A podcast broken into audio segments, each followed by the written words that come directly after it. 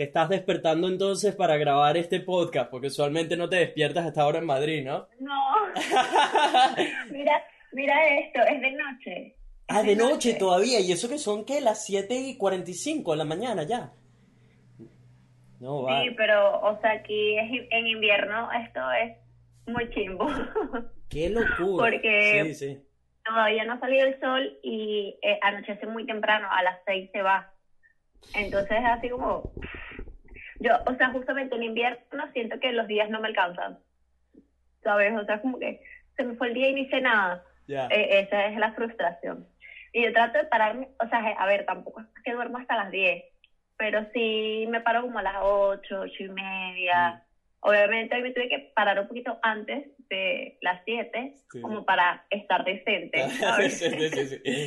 Porque está y es todo lo opuesto a Australia, porque por ejemplo, a nosotros ahorita a las 4 y 40 de la mañana ya el sol está afuera. O sea, o sea yo, yo me levanto a las 5 a.m. y a las 5 a.m. ya, ya está completamente iluminado. Tal cual. Claro, pero eso, eh, pero eso te te incentiva a pararte sí, temprano. Sí, sí, sí. me desperté, tengo el sol. En esta, en esta época del año es una ventaja, digamos. Hay otras épocas donde amanece más tarde y está más frío y entiendo, o sea, cuesta más levantarse. Por eso entiendo también a la gente que vive en países más fríos de que hacer, por ejemplo, digamos, lo del Team 5AM, que es una de las cosas que yo promuevo y tal. A veces se complica, pero, ¿sabes? al final es un obstáculo. Me explico, es que tanto quieres hacerlo. Sí. Pero antes de entrar en tema, rueda la intro.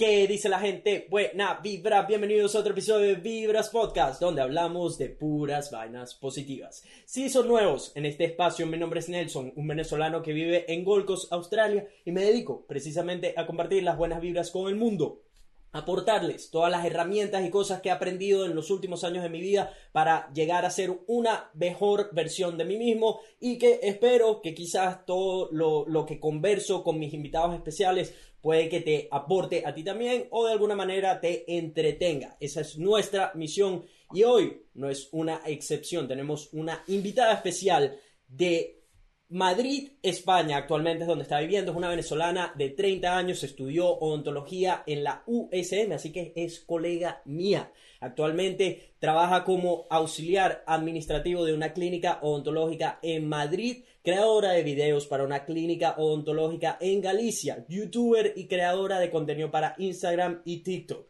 Démosle la bienvenida a Andrea Carolina Iglesias, mejor conocida como La Pecosa. ¿Cómo estás?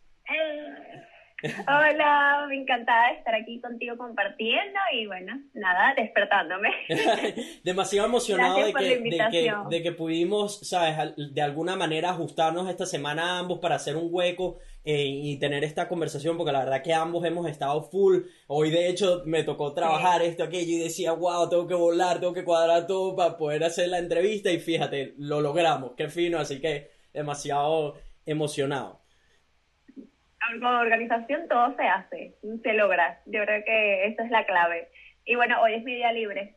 Ah, sí. Para temprano. Tal cual, que también, que también cuadró perfecto, ¿sabes? Porque yo además el, el fin de semana estoy súper ocupado, la semana que viene es aún más complicada. Entonces dije, wow, perfecto que logramos meterlo hoy. André, para la gente que no sabe quién eres, danos un, pequeño resumen de estudiaste odontología, estudiaste en la misma universidad que yo, te graduaste en la promoción de arriba mío. Em, esta es primera vez, si mal no recuerdo, que estamos eh, como que interactuando en una conversación más allá de quizás un hola o algo de ello. Em, así que estoy muy emocionado por, por, conocerte como tal, porque nos seguimos en redes sociales, veo lo que estás haciendo, que me encanta y por fin, ¿sabes? Sentarnos a, saber el uno del otro, creo que, es bastante emocionante. Entonces, cuéntale un poco a la gente que, de dónde creciste, por qué llegaste a odontología y, cómo llegaste a Madrid ahora. A ver, em, yo empecé a estudiar odontología en el 2008 y me gradué en el 2013. Eh, al principio yo no quería ser odontólogo, yo quería ser eh, médico, porque no sé, toda la vida le decía a mi mamá que iba a ser médico. Y la, la vida me llevó la vida, el destino cambia totalmente tus planes. Uno hace unos planes de vida y en el, en el transcurso va cambiando, ¿no? Y como que entré en la carrera de medicina, pero entonces eh, tenía que hacer una lista de espera, entonces mi segunda opción era odontología. En la central no podía estudiar eh, odontología directamente, sino que tenía que esperar hasta el próximo año. En, en mi época era así, solo me graduaba en julio y tenía que esperar hasta marzo.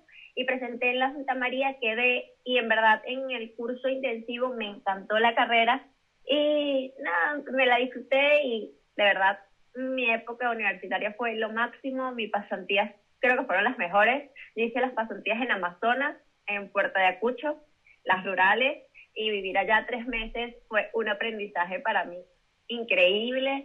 También em, cuando terminé la carrera, pues mi plan era estar en Venezuela. Ya yo en esa época ya, ya estaba eh, con mi esposo y estábamos en Venezuela y nuestro plan era estar ahí empecé a ejercer, me iba súper bien, en verdad yo no me puedo quejar, trabajé en unos sitios increíbles en Venezuela, tenía mis pacientes, pero bueno, la situación que todos conocemos, no hace falta explicarla, eh, de calidad de vida, de repente inseguridad, o sea, empecé a plantearme la idea de irme a otro lugar, a bueno, buscar una mejor calidad de vida. Me vine a España porque yo soy venezolana, pero tengo mis papeles españoles porque mis abuelos son españoles, mis papás son españoles, mis papás son venezolanos, pero tienen su nacionalidad. Yo tengo la nacionalidad desde, desde muy pequeña y pues la primera opción fue España, obviamente. O sea, yo tenía dos opciones, que era Estados Unidos y España, y evalué las dos y como que mm, yo incluso tengo un video en mi canal de eso, porque yo evalué las dos opciones para saber cuál era la mejor para mí y en, Estados Unidos era como muy, muy difícil ejercer odontología. Entonces en España tenía como una luz al final del túnel que me iba a dejar ejercer. Entonces, bueno, en cuanto a papeles era mucho más económico, más rápido, más fácil. Eh, decidí venirme para España. Y obviamente no ha sido para, nadie, para nada fácil, o sea, creo que para ningún inmigrante es fácil. Eh, que uno muestra en las redes sociales otra cara, eh, porque bueno, o sea, las redes sociales son eso, es entretenimiento. Y entonces uno no tiene de repente mostrar ciertas facetas que uno vive como inmigrante, pero es muy duro. Eh, yo empecé en Coruña, pero mi idea siempre fue mudarme a Madrid y lo logré en el, a inicios del 2019. Y bueno, nada, ahora estoy acá y tengo la fortuna de trabajar en una clínica odontológica. Ya he trabajado, o sea, desde que llegué, he trabajado en tres clínicas odontológicas una en Coruña como community manager. Yo manejaba mis redes sociales, pero no sabía eh, en verdad cómo llevar unas redes de otras, pues de las mías. Y en Coruña me tocó aprender y claro, me dieron la oportunidad y como yo era odontóloga se me hizo un poco más fácil. Entonces ahí empecé con la creación de contenido, de clínica, yo ya tenía mi canal de YouTube, pero era como muy tipo hobby. Yo usaba mi canal de YouTube como, ay, me voy a Los Ángeles, voy a grabar. ¿Sabes? Y entonces como que era como un recuerdo. Yo ahorita veo mi, mi video y yo digo, ah, como un recuerdo de que fui a Los Ángeles. Pero empecé como con el canal en junio del 2019. O sea, que es como que me senté y dije, bueno, a mí me gusta esto porque lo viví grabando videos para una clínica. Yo decía, bueno, a mí me gusta, se me da bien, lo puedo hacer. O sea, porque no me pongo seria con mi canal, que también es algo que me llama la atención. Y creo que parte de la migración es que te lleva a reinventarte. Entonces, ajá, aquí no puedo ejercer como odontóloga, eso lo tengo claro. Yo trabajé en mi inteligencia emocional en Venezuela antes de venirme. Eh, trabajé mucho en eso y creo que es importante que todas las personas que piensan salir de su país trabajen en eso para que no se frustren, o sea, haciendo otro tipo de trabajo. Y tuve la oportunidad de trabajar de como, como community manager, después trabajé de auxiliar clínica y auxiliar administrativo en una clínica. Trabajé en otra, en una oficina, haciendo otras cosas que no sabía hacer, pero me las inventé y las hice. Y, y luego ahora estoy en esta clínica que es genial, estoy encantada, eh, para nada frustrada, o sea, yo siento que todo viene a su tiempo, yo estoy con mi proceso de homologación y ha tardado ya tres años, pero lo que tenga que tardar, tardará, y si el destino quiere que yo ejerza como odontóloga, pues ese será mi destino y ya. Em, Y ahorita estoy con el canal de YouTube, estoy haciendo las dos cosas a la vez. Creo contenido eh, para mi canal, creo contenido para la clínica en Coruña todavía y trabajo como auxiliar clínico, eh, como auxiliar, auxiliar administrativo durante toda la tarde, desde las 2 de la tarde hasta las 8 y media de la noche.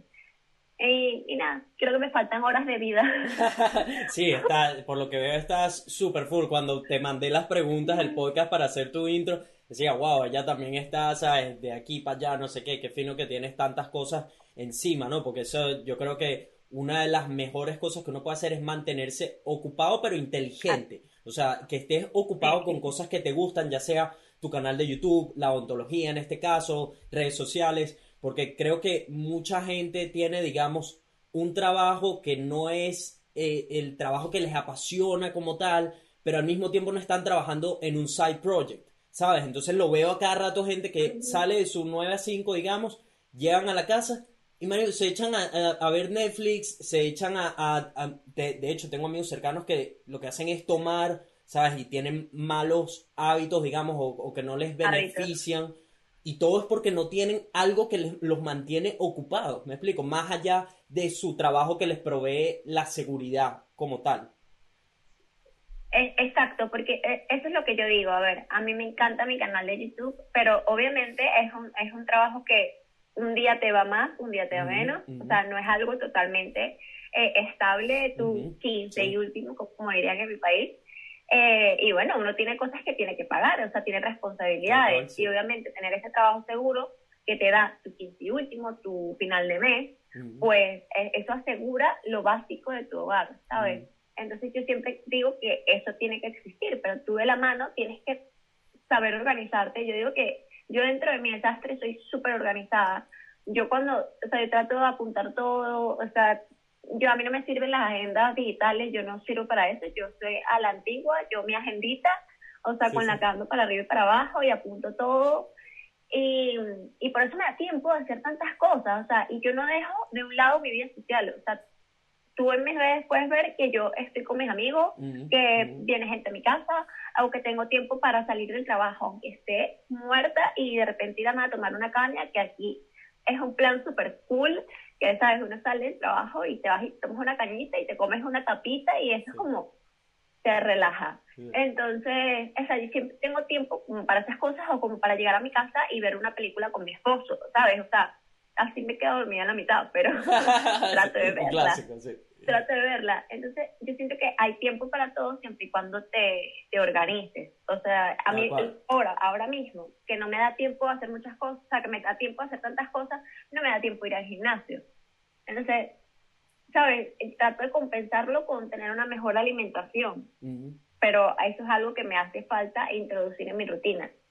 Sí, y eso, y uno está en constante mejoría, digamos. Yo, por ejemplo, que mi rutina, si la ves en los últimos, digamos, cuatro años desde que me mudé a Australia, ha, ha sido un sub y baja, ¿sabes? Siempre está en constante cambio y cuando creo digo, verga, tengo la rutina perfecta, ¿sabes? Leo, como sano, entreno, hago mis videos, no sé qué. Hay algo que está perdido con todo eso. Digamos que no estoy pasando tiempo con gente que me cae bien o con amigos o qué sé yo, porque estoy muy dedicado a mí y de repente empiezo a surfear y, empiezo a surfear además, entonces no me da tiempo de hacer las otras cosas que tengo que hacer, ¿sabes? Entonces yo creo que la rutina, uno tiene que tener, digamos, como un, un foundation, una base y cosas que siempre vas agregando, moldeando, transformando, porque al final también todos somos diferentes, ¿no? Entonces, para mí de repente yo descubrí que eh, leer es una de las cosas que más me aporta a mi vida y a, a mi persona y a mi crecimiento pero de repente hay personas que, bueno, que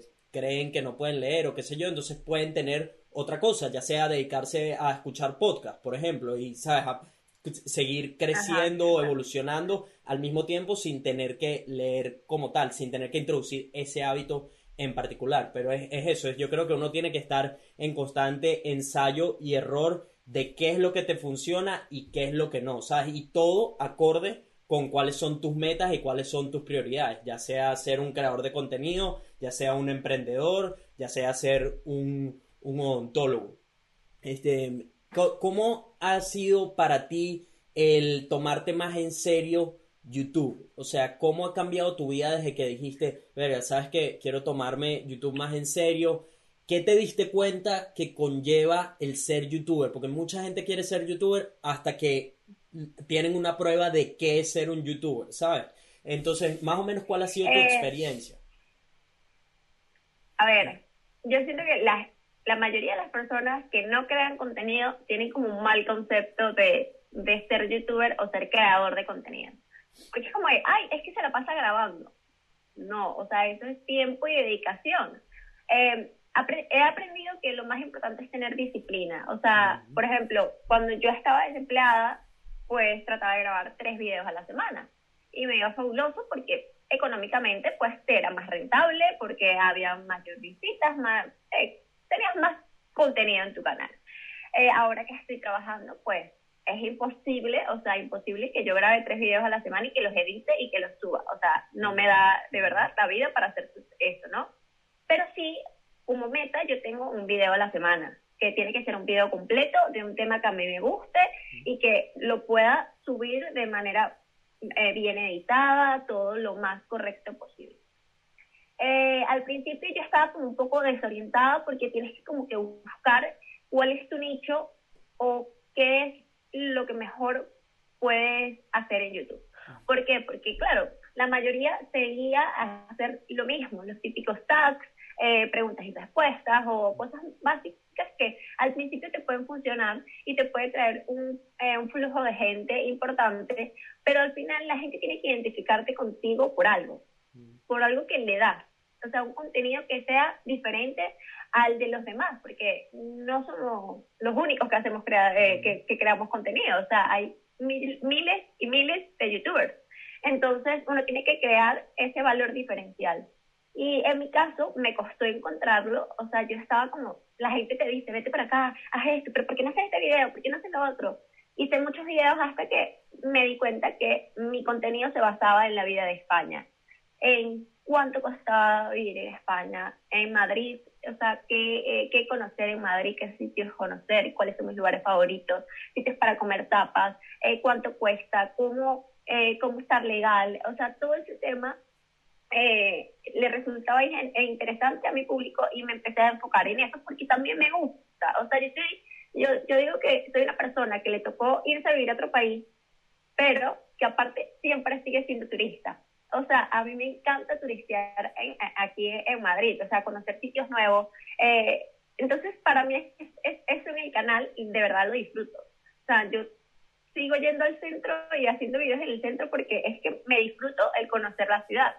Y claro, eh, al principio recuerdo que grababa con el móvil y, y me quedaba sin batería, me quedaba sin memoria, o sea, era un estrés pero también me permitía que yo pudiese editar en el metro. O sea, yo iba con el móvil, o sea, yo no hablaba con nadie, o sea, yo estaba en reuniones, estaba en, eh, con mis amigos y yo estaba con el móvil así, editando todo el tiempo. Y luego, obviamente, decidí invertir en el canal y pues esto es una inversión. Sí, o sea, uno sí. tiene que invertir en cámara, poco a poco. O sea, yo no tenía la posibilidad de, ay, voy a hacer un equipo de grabación de una vez. No, yo tuve que ir poquito a poco. Un día me logré comprar la cámara, después el micrófono, el aro de luz, y así poco a poco. Ahora eh, creo que tengo todo, bueno, casi todo lo que quería tener, y pues obviamente estoy tratando de hacer mis videos lo más profe- profesional posible. Gracias a Dios lo estoy consiguiendo. Pero eh, ciertamente estar en el mundo de YouTube también involucra muchos tropiezos. O sea, Ujú. hay veces que uno se frustra porque de repente el video se grabó mal, se subió mal, eh, hubo una toma que no se escuchó, tienes el micrófono, el mejor micrófono del mundo, pero en ese momento falló. Y, y, y son cosas que no puedes controlar, porque en, el, que, el que quiere ser creador de contenido tiene que aprender a ser su productor, su editor, su creador de contenido, su camarógrafo, eh, todo, ¿me entiendes? Entonces, eh, eso la gente no lo ve porque no ve el detrás de cámara. Yo, gracias a Dios, y de verdad doy gracias a esto, tengo mi esposo que está conmigo. O sea, cada vez que yo voy a grabar un video, él que vente y además él estudió publicidad eh, en Venezuela y entonces y le gusta mucho el área audiovisual y entonces me ayuda mucho. O sea, que si pon esta toma así, vamos a hacerlo así. Claro, pero a él también le pasa que de repente un desastre en la toma y, ¿sabes? Somos inexpertos, estamos aprendiendo en el camino. Yo creo que YouTube es eso, es como vas aprendiendo progresivamente con los tropiezos, ¿sabes? Eh, pero a mí me encanta, o sea, es algo, una de las cosas que más me gusta, que más disfruto hacer. Me encanta conseguirme gente en la calle que me ha dicho, me he venido a Madrid gracias a tus videos.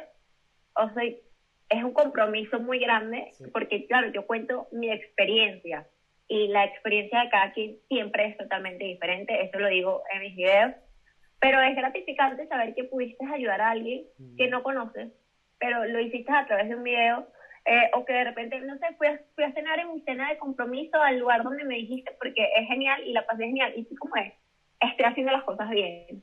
Entonces, no, creo que es una faceta que no conocía de mí y, y que le doy gracias, o sea, yo siempre trato de buscar las cosas positivas a las cosas y creo que esa es una de las cosas positivas que me trajo la migración. Quizás ahora no puedo ejercer como odontóloga, pero tengo una nueva carrera que aunque pocas personas, no sé, no todas las personas lo vean como una carrera, yo lo veo así porque tiene trabajo, tiene sacrificio, tiene compromisos, requiere inversión y estoy aprendiendo con ella y me la disfruto muchísimo, me la disfruto muchísimo, de verdad.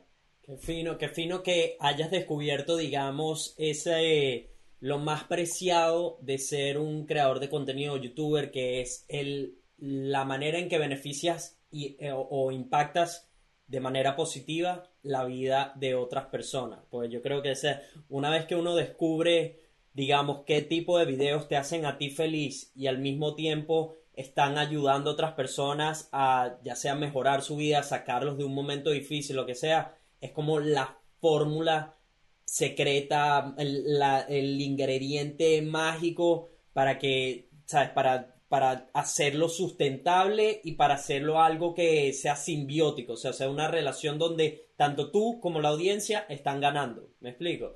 Entonces, eh, qué, qué, fino, la verdad, que ya estés en eso, ¿no? Recibiendo todo ese feedback y tú misma, ¿sabes? Eh, agarrando más, más energía, más motivación para seguir con, todos los proyectos y que al final eh, lo que mencionaste de que, sabes, de que esto es una carrera para ti, es algo que me he dado cuenta, porque seguramente te, ha pasado lo mismo, que mucha gente cuando ven que estás haciendo videos o lo que sea, como que no se lo toman muy en serio, no entienden qué tan importante es para ti, no entienden que, que sabes, que de repente... O, o, por ejemplo, a mí ya no me, no me pasa mucho, pero que de repente al comienzo se burlaban gente, inclusive gente que de las que tú esperabas apoyo y lo que hacían era burlarse, ¿sabes? Entonces era como, ah, wow, ok, esta gente de repente no, no entiende por qué lo estoy haciendo o, qué conlleva de verdad hacer esto. Pues tú lo mencionaste, ser, ser un youtuber, eres un emprendedor, tienes que aprender de business si quieres hacerlo sustentable, tienes que aprender a editar videos, tienes que aprender a producir videos, tienes que aprender de audio, tienes que aprender de equipos,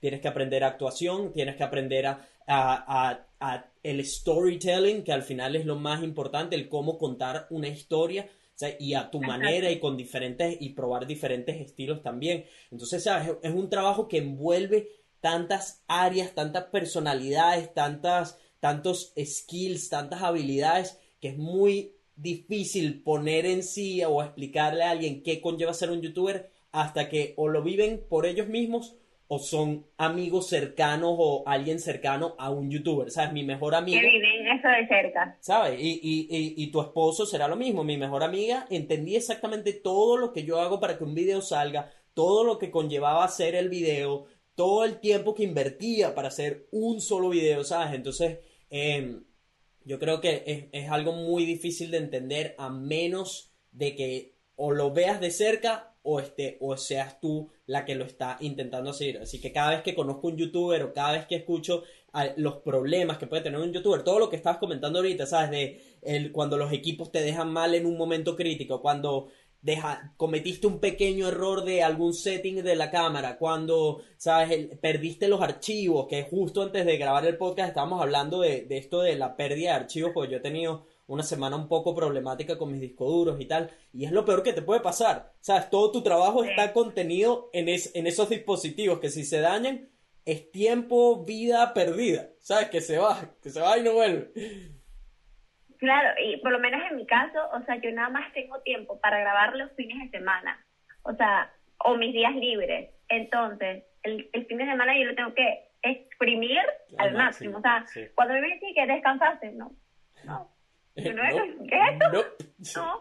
O sea, porque pasé todo el día grabando un video eh, y en la noche de repente me puedo relajar y tal, pero pasé todo el día grabando un video. Y eso es para que yo el lunes comience a editar y yo el martes tengo que tener el video listo para subirlo el miércoles y ya el jueves lo lanzo, ¿sabes? O sea, y al mismo tiempo, por ejemplo, a mí me pasa, y no sé si, no sé si es tu caso, pero que claro, como yo, yo creo contenido para una para la plataforma TikTok y también creo contenido para YouTube y creo contenido para Instagram, yo siento que no es que o sea, como que exploto o exprimo personalidades distintas de, de mi persona en cada plataforma. Porque la gente que me conoce por YouTube me ve a veces un poco más sobria de repente como estoy hablando así contigo, o sea, de, de una manera más clara, o sea, sin tanto ah, eh, fiesta y tal. Y claro, quien me ve por TikTok es otra plataforma distinta, yo me la quise tomar así, a mi manera, o sea, fresca, eh, y también he logrado crecer ahí. Y entonces me ves en Instagram y también es como una manera más sincera porque ahí yo me siento y te echo cuenta de que, o sea, estoy obstinada de la vida y te hablo de otra manera. Entonces, he logrado como que mi gente, pequeña, grande, mediana, que me sigue, pues tiene como su plataforma favorita para estar conectada conmigo. Y yo al mismo tiempo trato de conectar las tres plataformas, haciendo el contenido distinto de repente, si grabé el último video de cómo es la vida en, eh, la Navidad en, España, eh, en, de repente en YouTube es un poco como más eh, bonito, más estético, más, o sea, todo muy claro, mucha información, te cuento más o menos la historia y tal. Pero en, en TikTok puedes encontrar yo faltando entre las luces, ¿sabes? Y cómo hacen los cambios de luces en Navidad y trato de como que, ah, pero conéctate a YouTube y conéctate a Instagram y sí. conéctate a todas las plataformas para que de alguna u otra manera te vean. Y ojalá muchas personas pudiesen apreciar ese tipo de contenido porque de verdad es un esfuerzo tratar de conectar todas las plataformas y crear contenido para todas.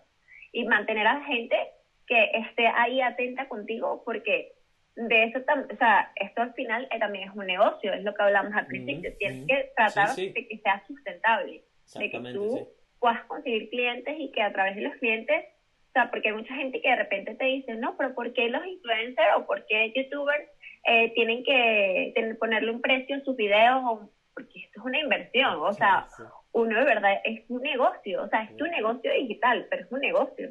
Y muy pocas personas hablan de este tema, pero es así. tú, dedicas tiempo, dedicas disciplina, organización, creatividad, ¿sabes? En equipo. Entonces, eso tiene que tener un precio para que a mí me den ganas de seguir creando contenido.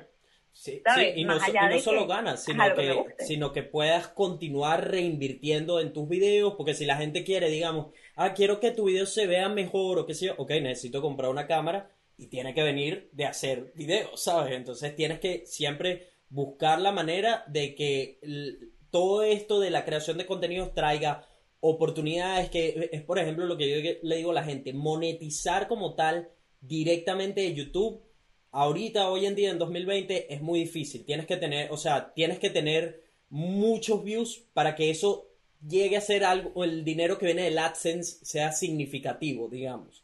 Pero YouTube trae muchas oportunidades si eres constante y si haces buenos videos. Exactamente. Entonces Es, eso. Y, y sí, es eso. O sea, yo creo que eh, eh, uno tiene que tratar de que sea sustentable porque es lo que tú dices. Además, este año ha sido un año muy crítico porque ah, las publicidades en YouTube han bajado y obviamente ya no estás monetizando lo mismo que de repente monetizabas el año pasado.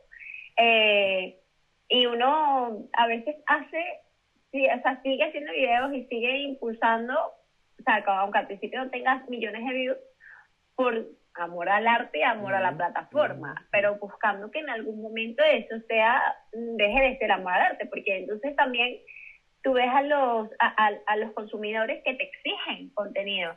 O sea, a mí, por ejemplo, me dicen que me encanta tu contenido, pero deberías hacer contenido internacional. O sea, no solamente sobre la vida en España.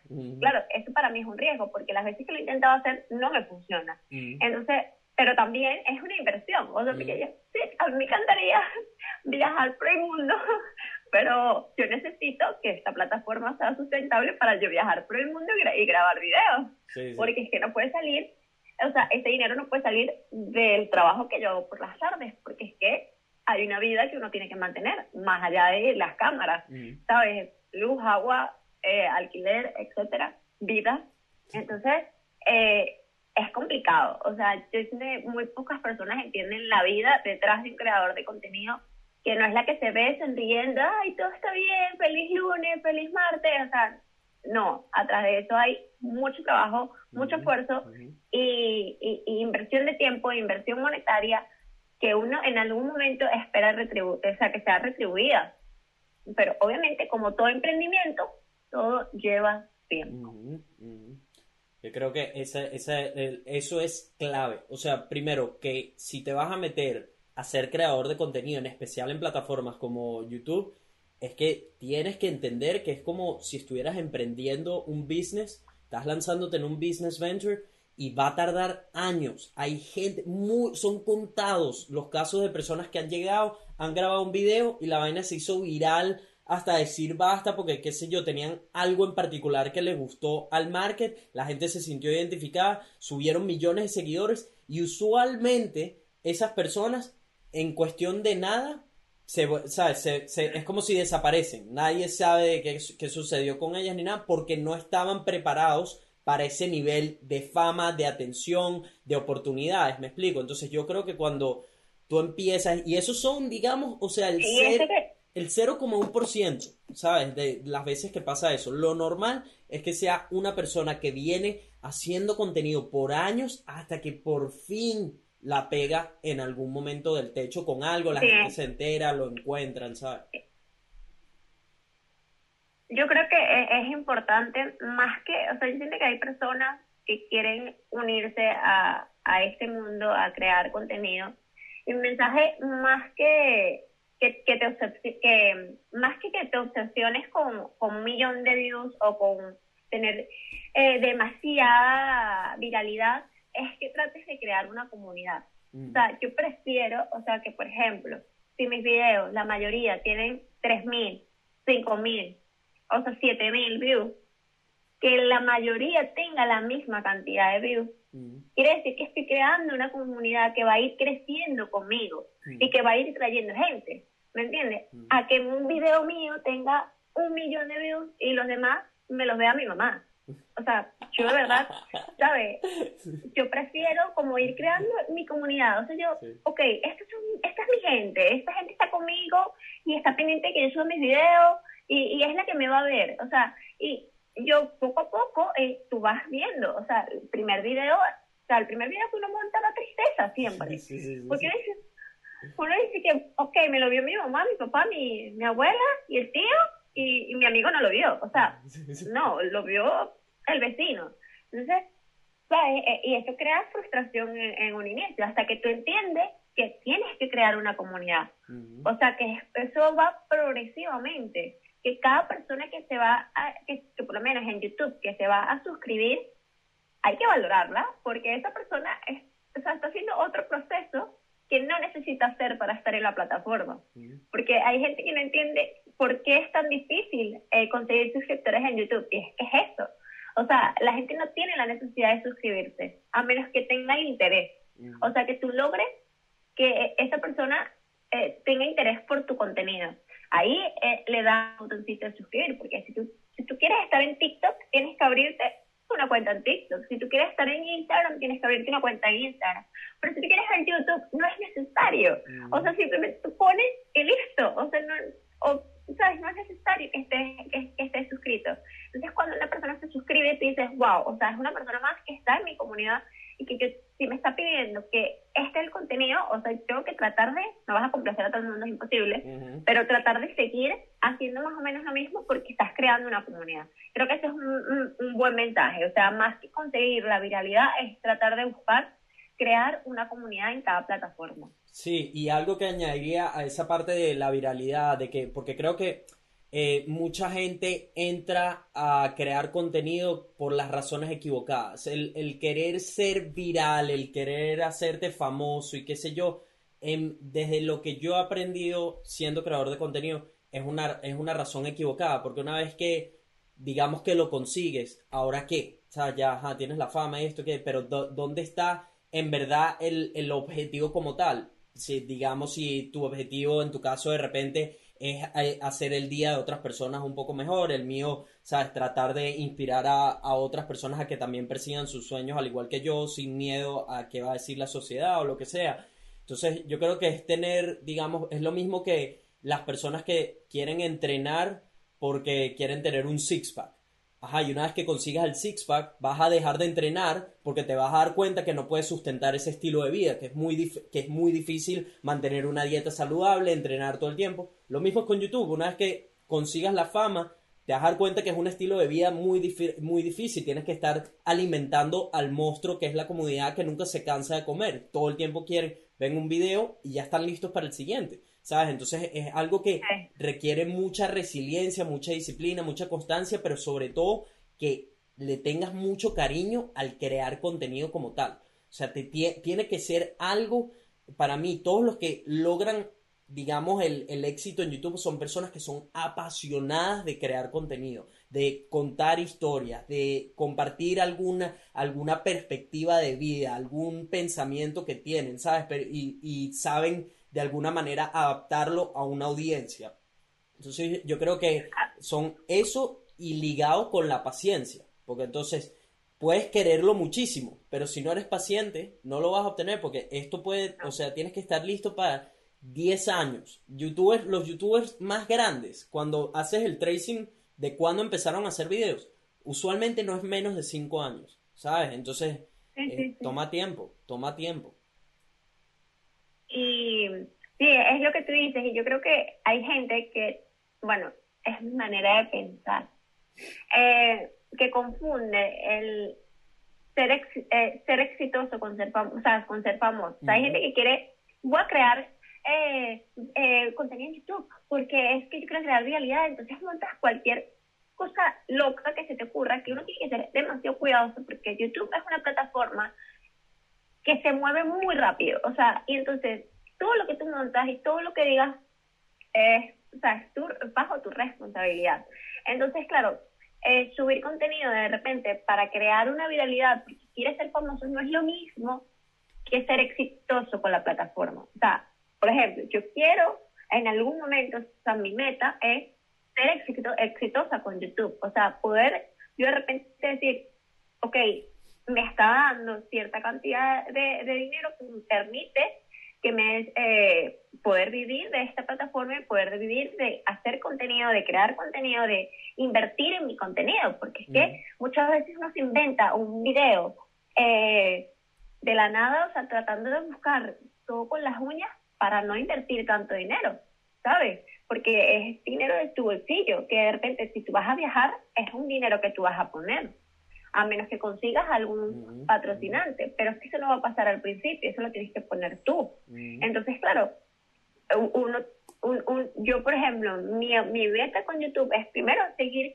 creando eh, información de calidad, o sea, yo siento que yo cuando veo mis videos, de repente me puedo quejar, o sea, mis videos anteriores, de repente me puedo quejar de una mala visión o de que, ay, ¿cómo monté eso así?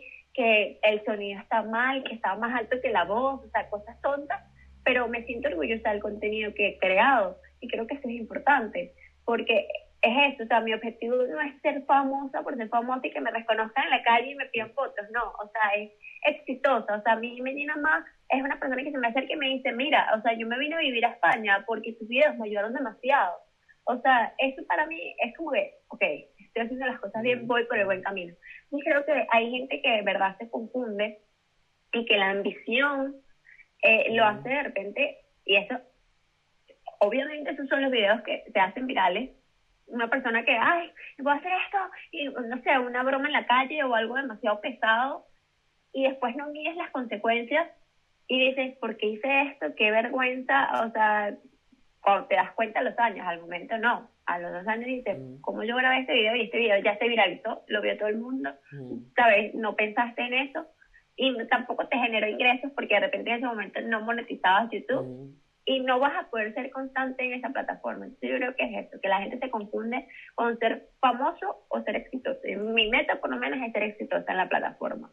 Sí, tal cual. Tienes que, o sea, sin duda tiene que haber un objetivo mayor que el simple hecho de querer fama o reconocimiento. Tiene que haber, desde mi, desde mi punto de vista, desde lo que yo he aprendido, es que tiene que haber un objetivo aún más grande que solo eso. O sea, eso, eso es un byproduct, es algo que viene como consecuencia inevitable. ¿Sabes? El, el, que tú seas bueno haciendo videos de YouTube, el que tú proveas de algún tipo de valor a otras personas, ya sea información, entretenimiento, eh, lo que sea que estés proveyendo para las otras personas, la vida y tu audiencia te lo paga, digamos, con, con, fama o con viralidad o con ingresos o con apoyarte eh, cuando haces un Patreon o cuando tienes merch, lo que sea, ¿sabes? Entonces creo que tiene que haber un objetivo aún más grande que no te incluya mucho a ti en la ecuación más que la fama y todo eso. Todo eso,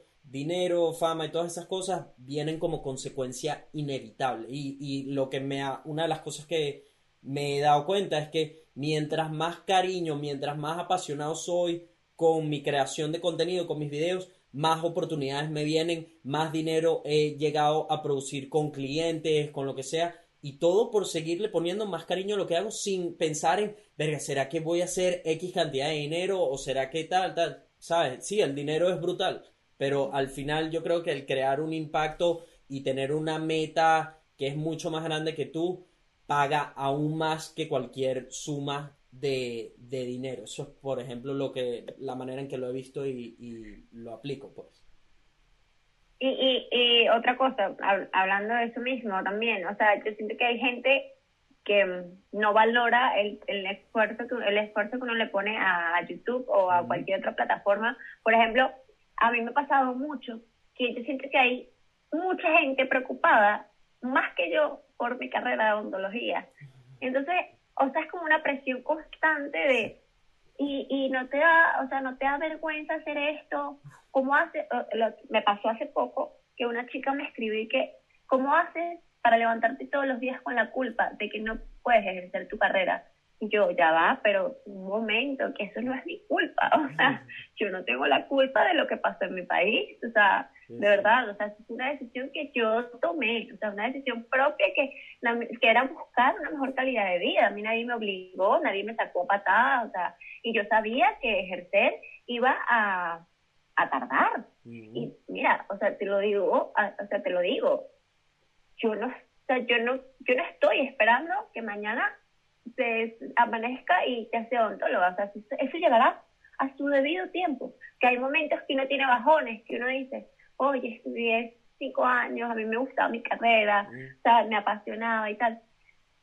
Pero ahora me apasiona otra cosa, ahora veo las cosas de otra manera. O sea, yo siento que hay gente que se preocupa por uno y que también se frustra, o sea, pero estás trabajando en la recepción de una clínica, estás bien. Y yo, sí, porque por lo menos tengo la suerte de trabajar cerca de la odontología y estoy viendo la odontología desde otro punto de vista.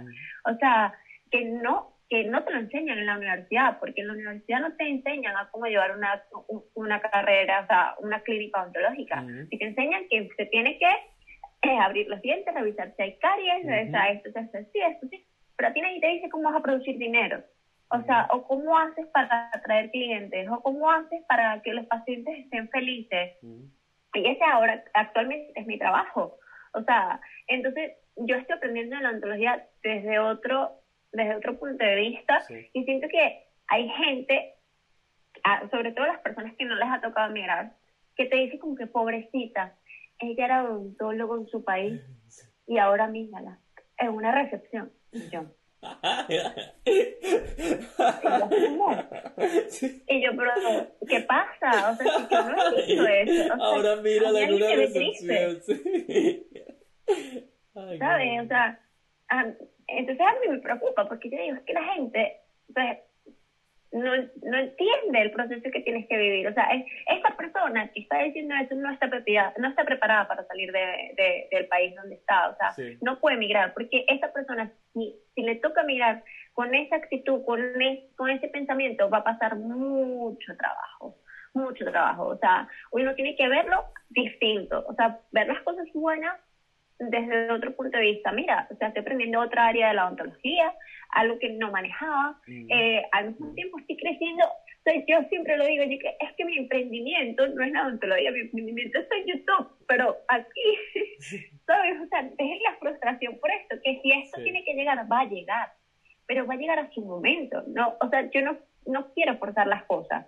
O sea, y, y, y yo he crecido mucho como persona. Yo era de las que decía, cuando estaba estudiando la carrera, yo no me veo la vida sin ser odontólogo, ya va, yo ahorita tengo otros objetivos de vida, mm, mm. o sea, tengo otra manera de ver la vida. O sea, yo ahorita valoro tener mi hogar, tener mi comida, tener mi, o sea, tener mi calidad de vida, salir a la calle con mi teléfono tranquila, sin problemas, o sea, ir a, o sea, si me puedo tomar algo, me lo tomo, o sea, sabes, como que valoro otras cosas, o sea, me puedo comprar mis cositas para, para mi, mi canal, que eso antes no lo podía hacer. Entonces, yo invito a la gente a que oye, no se preocupen por, por, los problemas de los demás. O sea, uno tiene sus frustraciones internas que son distintas, pero no es esa. O sea, cuando uno toma la decisión, la tomó. Y uno tiene que estar parada para eso. O sea, a mí me ha pasado mucho, perdón, pero es que... No, este no, no, no, no, sí, me, encanta, me encanta que estés sacando toda, toda esta parte y tocaste un tema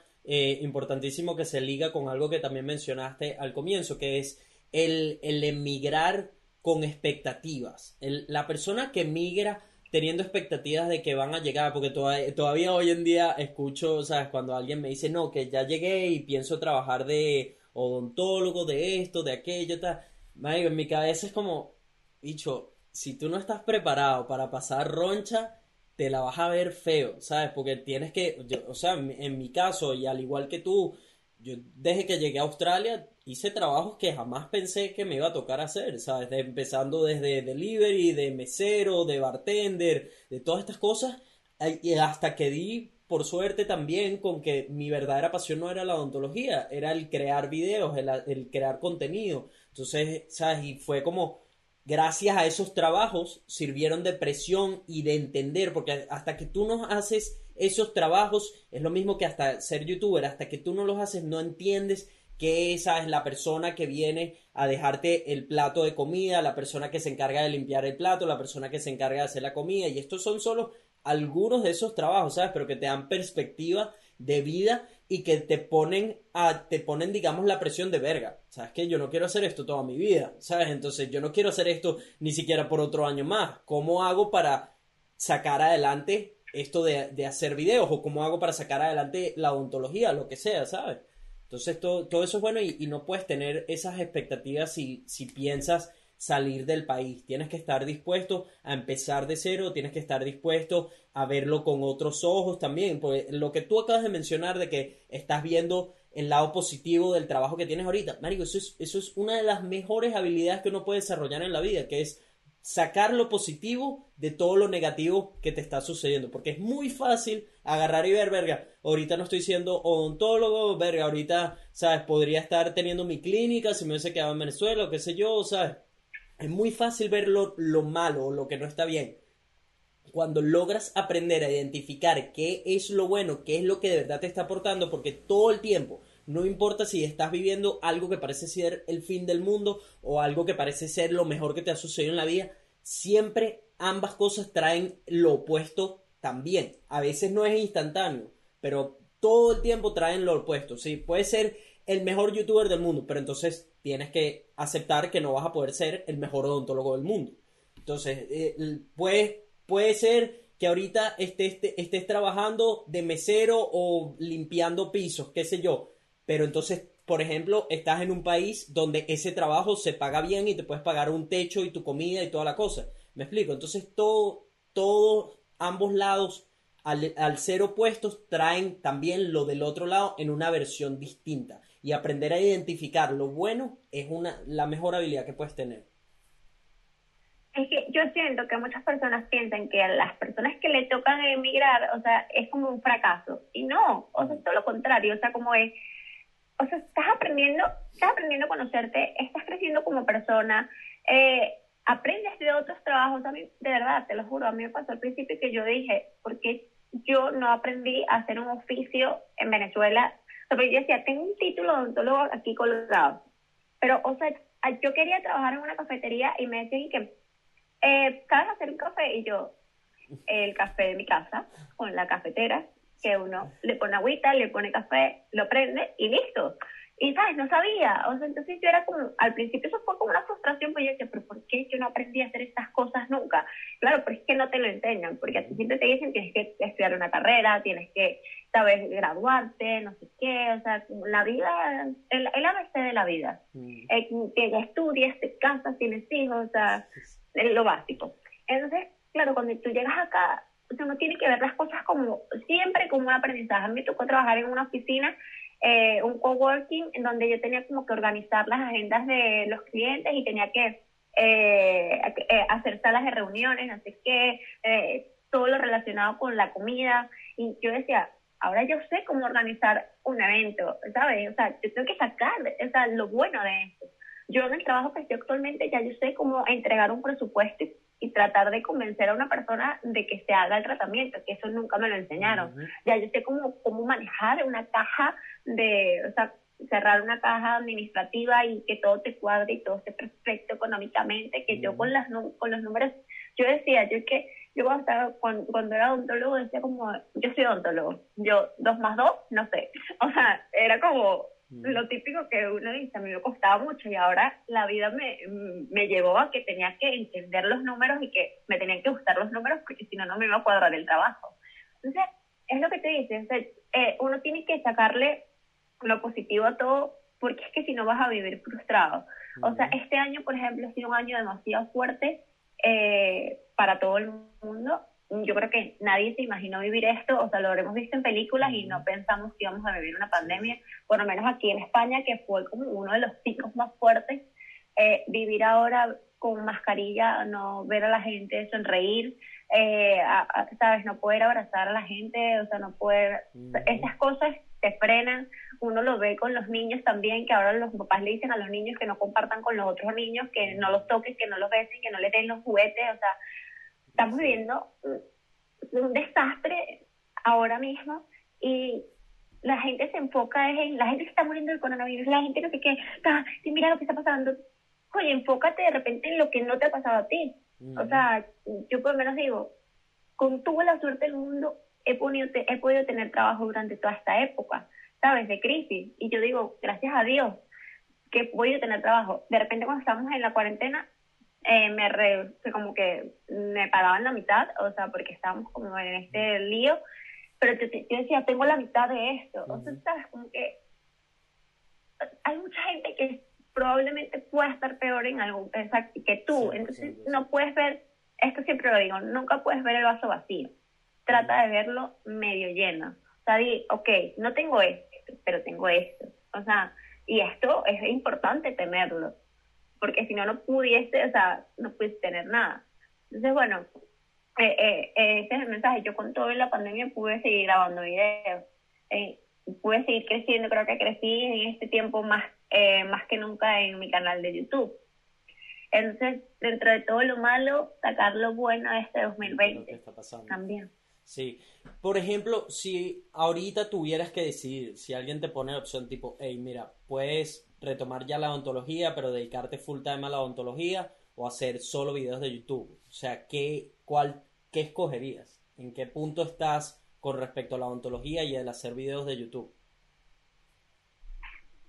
Ay, qué difícil esa pregunta.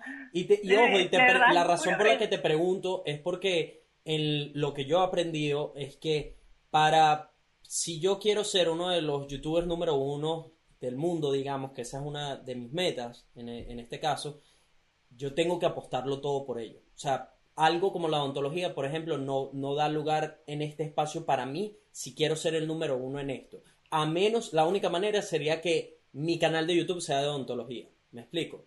Si no es de eso, es, es como decir, ¿sabes? Ser un odontólogo y quieres ser el, el endodoncista el cirujano número uno del mundo. Con todo y que sí, ok, ¿sabes?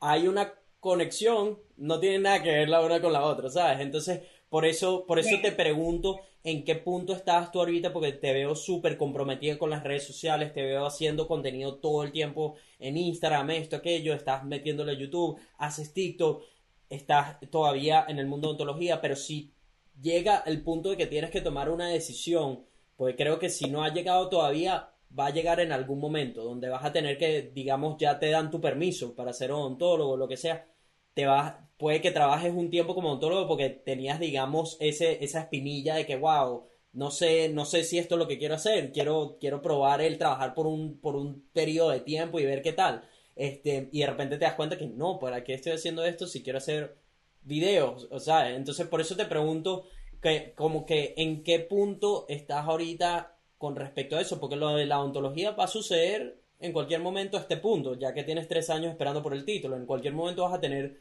tu permiso, digamos, de trabajar. Entonces, ¿cómo, qué, qué, es lo que has pensado? ¿Qué es lo que sientes? ¿Qué es lo que te dice tu corazón? O sea... A ver, o sea, eh, yo amo la ontología, a mí me encanta. O sea, yo de verdad siento que sentía pasión por mi carrera cuando estaba en Venezuela ejerciendo. Y, o sea, ahora mismo YouTube no, es, no me es rentable como para lanzarme de cabeza con YouTube. Pero es que lo que a mí, lo que, o sea, lo que a mí me, me genera emocionalmente grabar videos, siento que es grande. O sea, yo siento que es una, es que es difícil tomar la decisión, te lo juro. O sea, yo siento que ahorita no estoy preparada para tomarla, pero yo ahora te puedo decir que estoy muy, apasionada con, con, con, las redes sociales y sobre todo con, con YouTube. O sea, es algo que me encanta hacer, que me lo disfruto, que me gusta editar, me, me gusta, o sea, a pesar de todo lo que pueda pasar, me gusta editar, me gusta estar conectada con la gente y podría ser que en algún momento no, o sea, me iría más con YouTube que con la ontología. Mi mamá me va a matar cuando escuché Yo ya pasé por esa, ya pasé por eso. Pero créeme, créeme que se la vida se pone mucho mejor una vez que... Y, y te ojo, te pregunto todo esto porque al igual que quizás ahorita nos está escuchando alguien que está en el mismo punto, todos llegamos a ese punto donde tienes que decidir si YouTube va a ser la prioridad o no. Porque si tú quieres hacer videos, digamos, por documentar tu vida o por, ¿sabes? Porque te, te lo disfrutas y tal y no tienes ninguna presión de, verga, ¿cómo hago esto sustentable? Entonces, fino, brutal, puedes ser el mejor odontólogo y tener un canal de YouTube que es tu hobby y cuando te da la gana montas un video, pero eso no va a ser exitoso en YouTube, porque YouTube requiere constancia como ya bien lo sabemos, ¿no? Por eso te pregunto, porque yo, yo desde lo que he visto afuera y ahora hablando contigo y al escuchar el por qué lo haces y todo eso, para mí es más que claro que tú quieres más la, el, crear contenido que la ontología. Ahora, que tú estés preparado o no para reconocerlo, eso es otra cosa. Y, y no solo reconocerlo tú, sino decírselo al mundo, porque esa es otra parte de la que muy poca gente habla, que es cuando tienes que decirle al mundo que tú vas a ser YouTube. O sea, el decirle a la gente, decir yo soy youtuber, yo hago videos de YouTube y no, no, todo lo demás pasó a, ser en, una menor prioridad, ya no, no tiene importancia en mi vida, fue algo muy bonito, duró, pero ya eso no, no, no llega el mismo nivel que crear videos, ¿me explico?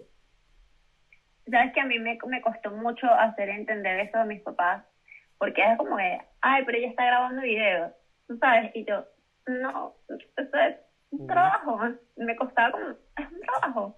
Sí, sí, hija, ¿y cómo vas con los papeles? Y yo, bien, mamá, o sea, los papeles también, los papeles están ahí metidos en el ministerio.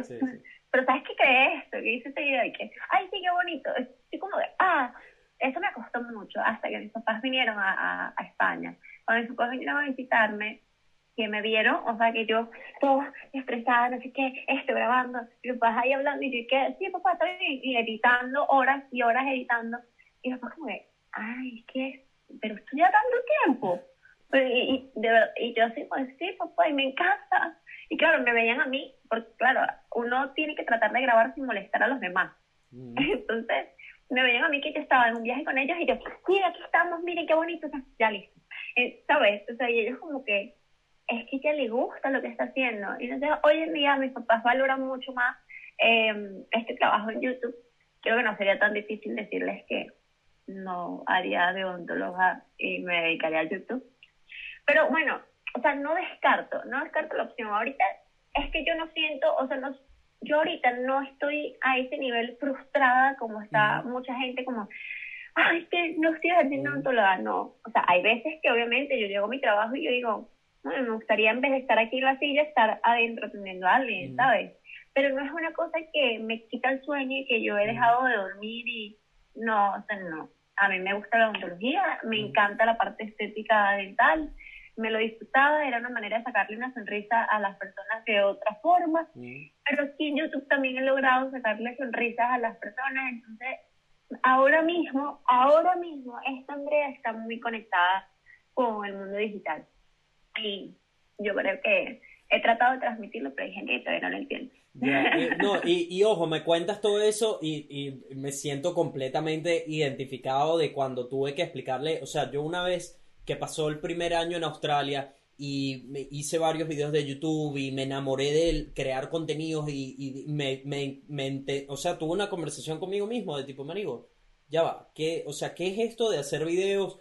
¿Por qué te gusta tanto? Compáralo con odontología, porque no puedes estar persiguiendo ambas. Son cosas muy opuestas y si te sigues dividiendo, no vas a, no vas a lograr que ninguna sea la mejor o, ser el mejor dentro de ninguna. Entonces, en algún punto entendí que, y gracias también a, haber hecho esos trabajos donde precisamente, ¿sabes? El estar ahí de mesero y toda la cosa, odiando, digamos, esa posición, nada, nada en esos trabajos, solo que para mí no son, no es lo que quiero en mi vida. Entonces, ¿sabes? El estando ahí y era como, verga, este tiempo podría ser, está haciendo videos el, el que el hacer videos me levantara temprano de la cama y a odontología no lograba eso. Para mí, el, el, levantarme, déjame levantarme porque hoy quiero estudiar anatomía. Eso no existe, eso nunca existió para mí. Pero, pero, con videos sí. Me identifico demasiado porque hay mucha gente que me dice, ¿te sientes preparada para volver a ejercer? O sea, has estudiado como para... Y yo digo, es que no me ha nacido, o sea, es que no quiero no quiero que se malinterprete, o sea, es que no me ha nacido como, bueno, voy a hacer un máster de, no, o sea, no, no me ha nacido en ese momento. En cambio, tú también me ves en el trabajo, o sea, en mi trabajo actual, pensando así que, bueno, el próximo video va a ser de no sé qué, déjame anotarla, déjame buscar información sobre esto, déjame crear esto. Entonces, yo así que mis compañeras me dan risa porque ellas como que la influencer me dicen en el trabajo, entonces eh, se ponen con, para como para apoyarme, porque no haces un video de no sé qué. Y yo te ayudo con esto, claro, ya soy española, les encanta que hable sobre la vida en España. Y me ayudan con eso. Entonces, yo todos los días, todos los días yo estoy pensando en qué voy a grabar, en cómo lo voy a hacer, en buscar información, en no sé qué. Entonces, eso no me ha pasado con la odontología y esto creo que es la primera vez que lo hablo. Así, bueno, y, y, y, me encanta, me encanta, esta, me encanta esta honestidad, porque, o sea, aquí mismo, tú misma me estás diciendo y te estás diciendo a ti, tienes todos los signos y síntomas de una persona que es apasionada de crear contenido y que la odontología, que ojo, yo entiendo, yo entiendo de dónde viene, digamos, ese miedo que puedes tener de, verga, ¿cómo me voy a lanzar ahorita cuando hay cosas que pagar y todo eso? Ojo, eh, hay que ser inteligente, uno no se puede lanzar de loco de, no, voy a hacer solo videos de YouTube cuando todavía no, el dinero en YouTube ni te da para pagar la renta, o sea, no te, no te puedes volver así de loco, digamos. Inclusive yo todavía, yo hago videos de freelance para poder sustentar todo esto del podcast que no produce dinero, poder sustentar YouTube, hasta que en algún punto estas dos cosas van a producir suficiente dinero para autosustentarse, ¿no? Em, pero, pero sí, o sea, entiendo el, el, miedo que tienes de tener que reconocer que, hey, ¿sabes qué? Estudié una carrera que ya no voy, ya no voy a ejercer. Eh, tengo que explicarle al mundo que no la voy a ejercer porque además me van a criticar, van a hablar de que hago videos en vez de ser odontólogo, mis papás puede que se decepcionen, o sea, todos esos miedos los tuve yo también, ¿sabes? Pero, eso, eso también es por, por un, estereotipo que tiene la gente de que es eso, o sea, tú tienes que ser médico, odontólogo, ingeniero, o sea, como que lo demás no, no existe. Y no, o sea, yo creo que hoy en día yo valoro el trabajo de cualquier persona. o sea, tenga o no tenga carrera, o sea, cualquier trabajo es complicado y necesita de sus conocimientos y preparación. Cuando yo escucho a la gente que, no, pero ¿por qué hay que hacer un estudio para ser camarero? O sea, o tienes que hacer un curso. Yo, porque es que no es tan fácil llevar una, o sea, todo tiene su dificultad. Todo tiene su dificultad. O sea, tienes que prepararte para cualquier trabajo. Entonces, claro, o sea, yo siento que la gente subestima el crear contenido, que es como, ay, es que eso es su hobby. No, es un trabajo, o sea, es un trabajo. Yo siempre lo digo como que, pero ponte tú editar un video. Ah, no, ¿verdad? Ah, sí, quiere que te lo haga yo. ¿Sabes cómo es? Eh, es un trabajo y lleva mucho tiempo. Y, y, y, yo he aprendido que sí, que sí es mi pasión y, y, me lo disfruto y siempre estoy pensando en eso, a pesar, como tú dices, en este momento no me esté dando el dinero como para vivir. Por alguna razón lo sigo haciendo, ¿sabes? O sea, como de, sigo motivada. Yo no, hay veces que cuando me pasan estas cosas como que se me borra un archivo o algo, me pongo a llorar, pero de la rabia así frustrada y digo, no voy a hacer más nunca y después que me paro el día siguiente que, bueno, siéntate a editar. Y yo para yo a las 8 de la mañana editando el video, o sea, tratando cómo salvarlo. Y lo salvo. Y digo, no, es que soy una genia. lo salvé. ahí es que uno se automotiva, ¿sabes? Y demasiado importante tener apoyo de alguien. Y, o sea, por ejemplo, mi esposo está también en el área artística, o sea, él es, él es cantante, entonces él creo que más que nadie me entiende de, de cuando te apasiona algo que no es el ABC y que mucha gente no, no, no, no le da como el mérito, ¿me entiendes? El otro, el otro día lo estábamos hablando de que pasa igual con la música, que la gente hoy en día no paga por la música, sino que se la tiene gratis, la tiene gratuita en el aire. Entonces, ¿sabes? Eh, pasa igual con YouTube. O sea, la gente dice, pero ¿por qué le tengo que pagar un YouTube? O sea, un youtuber, o sea, ¿por qué le tengo que pagar un influenciador? Me ha pasado mil veces con, con publicidades que he tenido que rechazar porque es que, no, pero, no, porque te va a pagar. Aquí tienes un vaso de café y tú qué no, no puede ser, ¿sabes? Bueno, pero eso será otro tema, porque es que ahí yo me pongo muy intensa. sí. No, sí. Ya yo me pongo muy intensa. No, pero y lo último que quería agregarte de esa parte, porque creo que ahí yo tuve un antes y un después de cuando decidí decirle al mundo que iba a hacer videos de YouTube y no odontología. Yo siento que ese, ese es un...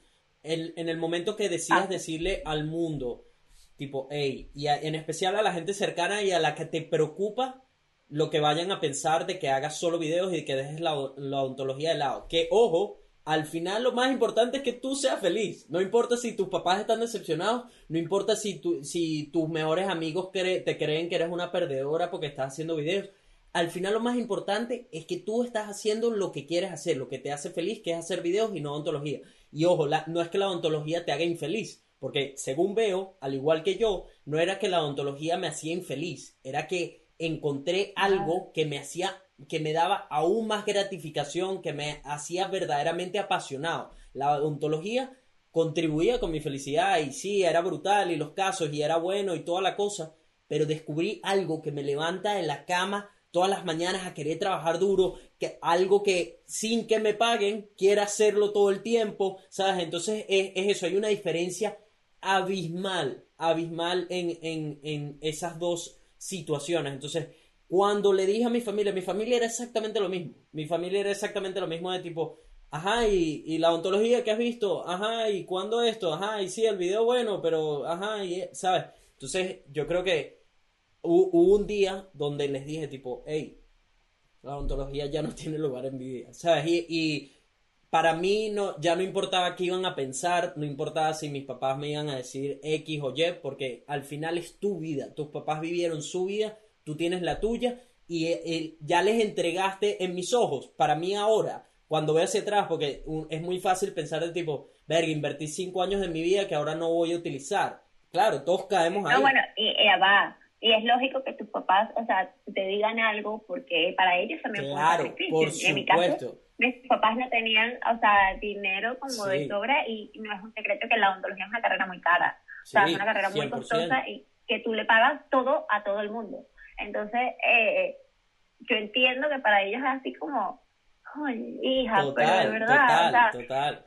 Y, pero es que la vida es así, o sea, yo hoy puedo decir que que, que, esta semana quiero hacer esto, esto y esto y esto. Y resulta que ese día amaneció lloviendo y todos los, los planes me cambiaron. Y así yo siento que ha pasado en mi vida. O sea, yo hace cinco años atrás yo le decía a mi esposa que yo no dejo la odontología por nada del mundo. Y, y, ¿sabes? La vida me dio una cachetada. y me dio una cachetada y me dijo, despierta, que ahorita tienes que resolver con el trabajo que te toque y tienes que sacar adelante tu vida, porque ahorita es tu vida, ahorita tú te haces cargo de tus responsabilidades y, y tienes que resolver. Y me, me encontré con esto, que para mí era un hobby y que ahora resulta que es parte de mi día a día. Entonces, ¿qué es el canal? ¿Qué es mi canal de YouTube? O sea, que es mi marca personal. O sea, yo tengo sueños con mi marca personal, que en algún momento espero cumplir. Pero claro, yo siento que uno, uno nunca puede, y eso también es algo muy importante, uno nunca puede perder la ambición. O sea, de seguir creciendo. O sea, uno siempre tiene que ver, o sea, por ejemplo, yo ahorita estoy en una recepción yo espero que dentro de cinco años no esté trabajando en una recepción, ¿me entiendes? O sea, no quiero que eso pase. siempre hay que esperar. O sea, yo, y, para eso estoy trabajando en mi canal de YouTube, para eso sigo haciendo cosas adicionales.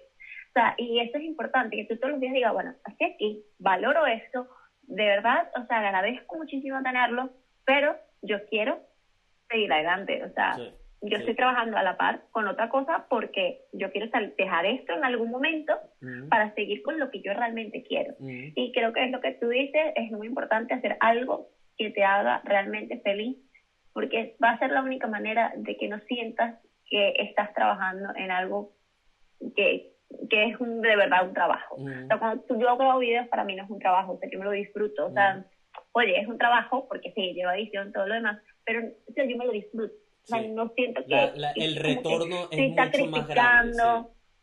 El retorno es mucho más grande. Y, y es eso. Y ojo, los papás, los papás te, digamos, no quieren que hagas eso porque para ellos representa que su hijo se está exponiendo a, a quizás no hacer dinero suficiente para el costeaje, para costear su, su, vida, lo que sea, o que de repente a las críticas de lo que vayan a decir sus amigos, o sea, los amigos de tus papás digan, verga, tu hijo odontólogo ya ahora hace video. ¿Sabes? Yo entiendo, yo entiendo de dónde viene, viene de un sitio de cariño, de que tus papás quieren verte bien, pero creo que no hay nada más gratificante. Mis papás ahora, o sea, ni te, ni te puedo contar, son mi, mi, o sea, mis supporters número uno, ¿sabes? Están ahora después, años después, ojo, tuvo que pasar un tiempo donde ellos vieron tipo, ah, mira, esto es en serio, hay gente que le paga suficiente dinero por esto, mira lo feliz que está, mira lo, la gente que está ayudando, los mensajes que recibe de otras personas. Ok, esto, esto es lo que él quiere hacer y fino, ya, ¿sabes? Entendieron que la odontología no tiene lugar en mi vida, pero ahora veo la odontología como que ese fue el mejor regalo que les puede dar a mis papás, de tipo, hey, mira, tu hijo se volvió odontólogo, eh, estuvo entre los 10 mejores de la promoción, toda la cosa. Ahora ya es, está haciendo otra cosa completamente diferente, pero dio el título, ¿sabes? Entonces, yo creo, yo creo que cuando, cuando lo hables con tus papás y pase un tiempo donde vas a continuar haciendo videos y a seguir teniendo resultados y todo esto, te va a sorprender cómo va a cambiar la perspectiva de tus papás hacia este, este mundo de, de videos.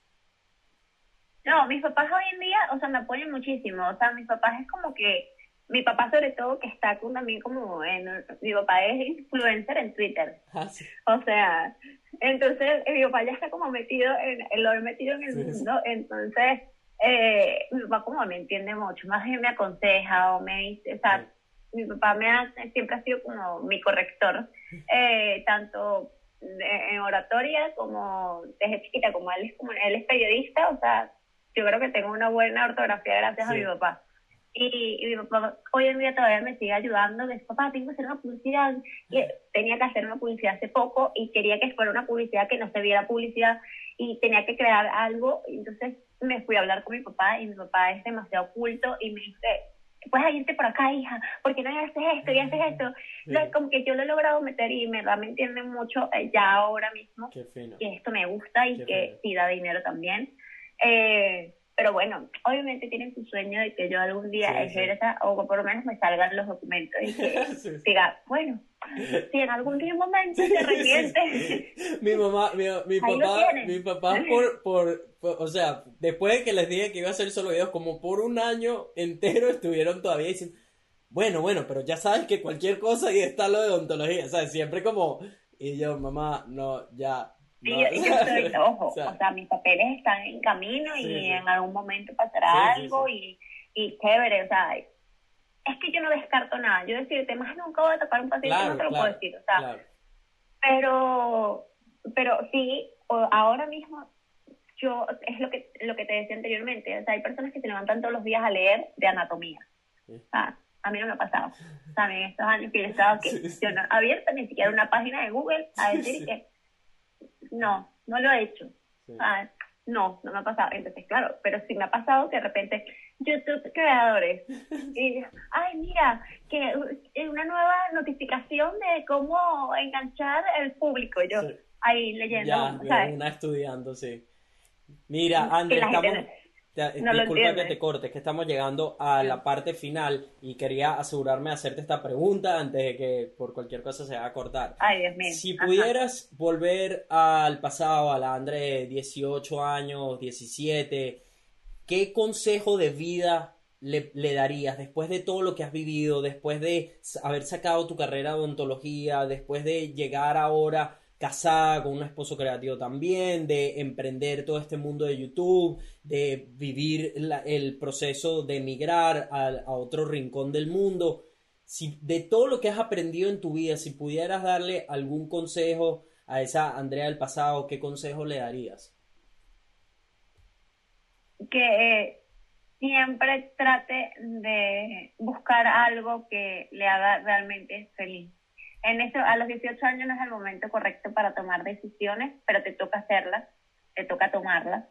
Eh, a veces creo que la sociedad nos, nos impulsa a que creemos, que creamos planes a largo plazo o el que dirán también te lleva a eso y creo que no nos debemos dejar llevar por, por eso por la sociedad de que te dice tienes que casarte a tal edad, tener hijos a tal edad, tienes que hacer esto, estudiar una carrera o sea, a veces uno tiene que escucharse también, escuchar lo que realmente quieres hacer y que la vida te va a cambiar los planes. Mm. O sea, por más que tú quieras planificarlo y quieras hacer, si quieres tener todos los años de tu vida totalmente medidos y digas, me voy a casar a los 21, voy a tener hijos a los 25, eso no, no, la vida te va a dar la vuelta y te va a decir, esto es lo que tú realmente quieres hacer. Yo hoy, o sea, la, la Andrea de 18 fue muy feliz, estuvo estudiando la carrera que quería, se sentía cómoda, se sentía bien, estaba, creía que, que, que esa iba a ser la carrera para toda su vida, que iba a ser una odontóloga exitosa, que iba a tener hijos a los 25 años.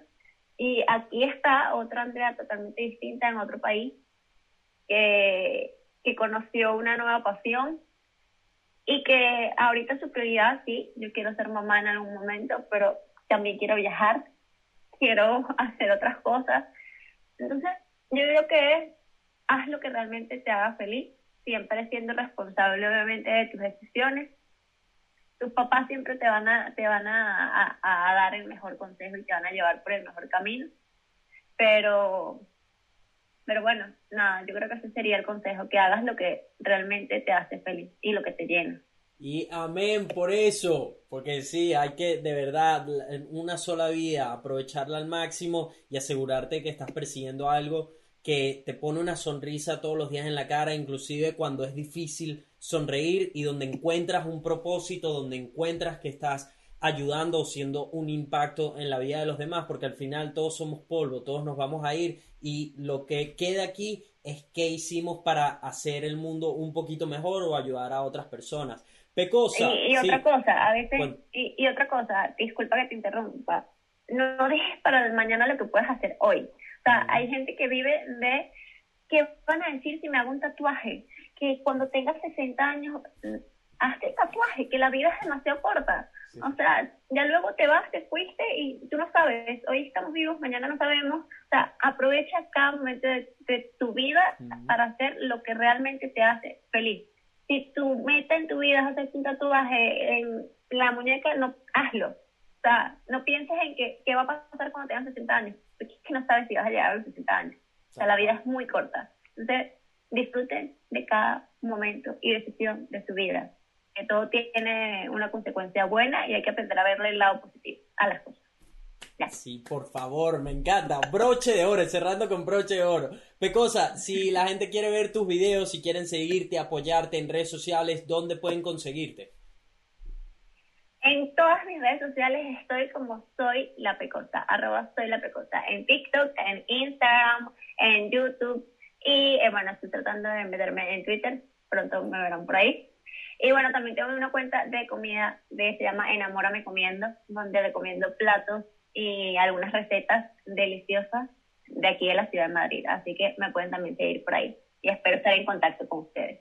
Buenísimo, como siempre los links están en la descripción. Si todavía no eres parte del podcast latino número uno del mundo, ¿qué esperas? Golpea ese botón rojo, únete a la familia de Vibras Podcast. Me puedes encontrar en las redes sociales como Nelfelife, arroba Vibras Podcast en las demás plataformas. Si quieres dar la extramilla considera suscribirte a mi Patreon para que pueda continuar produciendo contenido tiempo completo. Ayuda muchísimo. Las personas que están ahí son el soporte principal de mi canal de YouTube y del podcast en este momento. Y otra extramilla que puedes dar es dejar un review en Apple Podcast para que el podcast siga llegando a miles de personas.